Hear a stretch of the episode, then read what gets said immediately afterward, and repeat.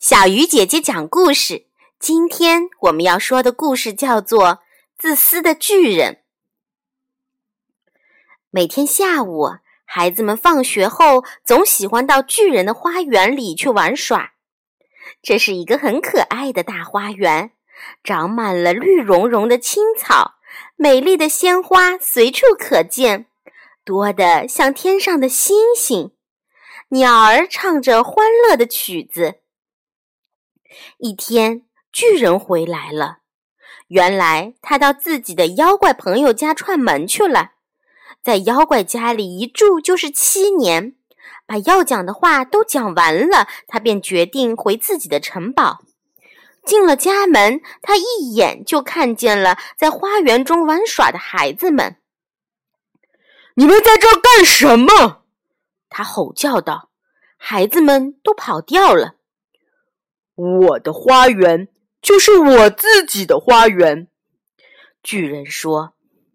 他沿着花园筑起一堵高高的围墙，还挂出一块告示：“闲人莫入，违者重罚。”从此，可怜的孩子们没有了玩耍的地方。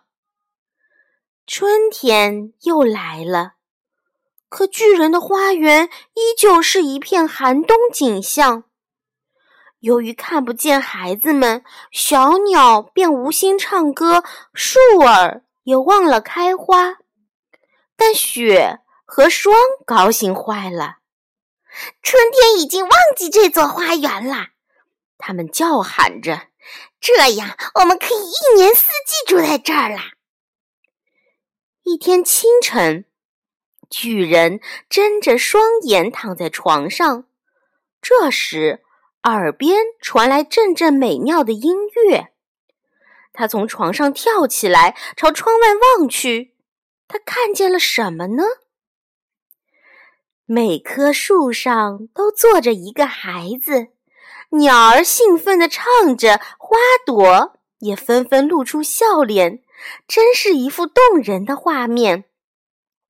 只有一个小男孩孤零零地站在地上，因为他个头太小，爬不上树，哭泣着不知所措。我真是太自私了，巨人说。现在我明白为什么春天不肯到我这儿来了。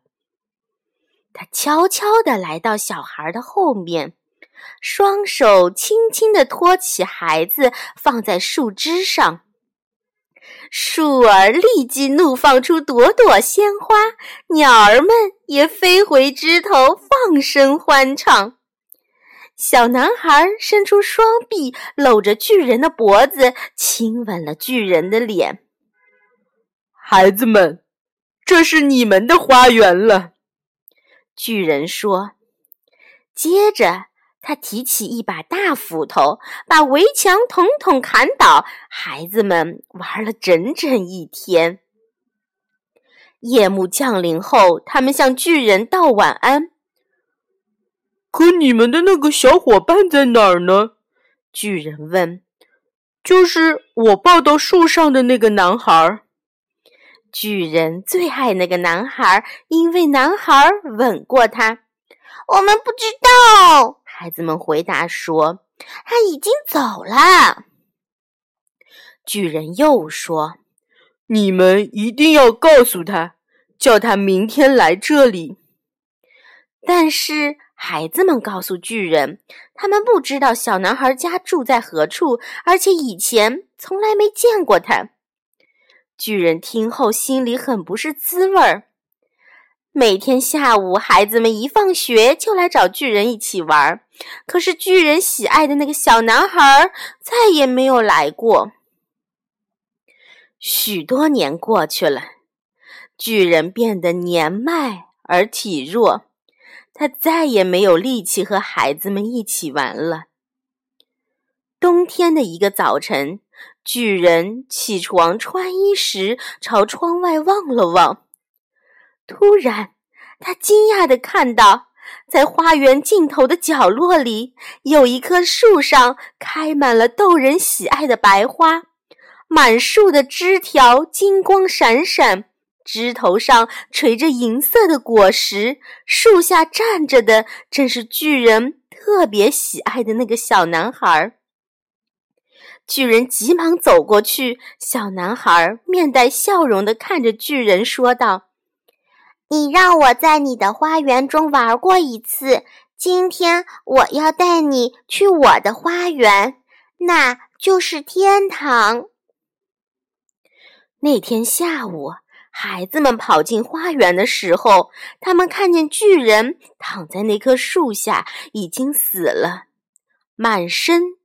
都盖着白花。